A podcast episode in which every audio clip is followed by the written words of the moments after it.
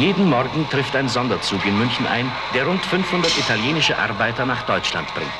Arbeiter aus Neapel, Rom, Verona, Gastarbeiter für Deutschland. In einem dieser Züge saß der Italiener Boris Pottrick. Er kam ein halbes Jahr nach der Unterzeichnung des Anwerbeabkommens im Sommer 1956 an, von Verona über München nach Stuttgart. Also der Zug war voll, das weiß ich noch. Sizilien, Sardinien, Verona war auch viele von uns, natürlich von Trentino waren viele.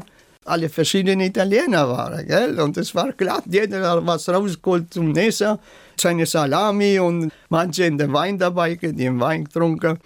Und das war lustig, die Reise. Für den damals erst 19-Jährigen war es ein Abenteuer. Einige Männer im Zug aber weinten. Sie hatten ihre Frauen und Kinder in Italien zurückgelassen. Boris Pottrick arbeitete im damals noch kriegszerstörten Stuttgart zuerst auf dem Bau, später dann bei einem großen Automobilzulieferer.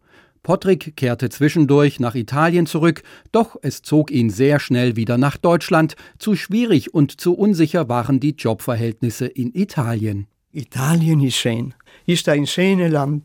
Und ich frage mich, warum geht es nicht besser? Das müsste doch gut gehen, da ist ein Paradies da unten. Wirklich ist alles da.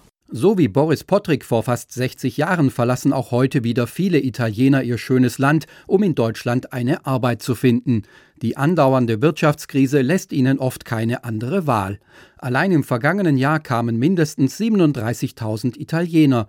Allerdings sind die Zuwanderer von heute besser qualifiziert als in den 1950er Jahren. Das sagt Pino Tabi von der Organisation ACLI, einem katholischen Sozialverband für Italiener in Baden-Württemberg. Sind Elektriker, IT-Informatiker, Automechaniker, Küche.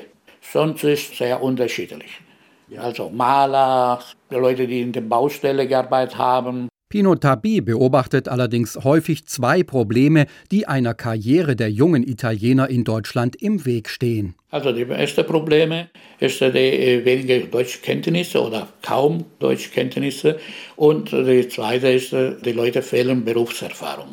Trotzdem, der 79-jährige Boris Pottrick ist davon überzeugt, dass es die italienischen Migranten von heute besser haben als die Gastarbeiter von damals.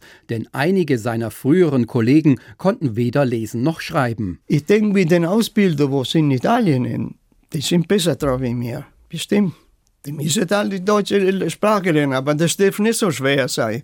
Nach fast 60 Jahren in Deutschland zieht Boris Pottrick ein positives Fazit. Das Abenteuer Deutschland hat sich gelohnt. Hier fand er einen sicheren Job und die große Liebe.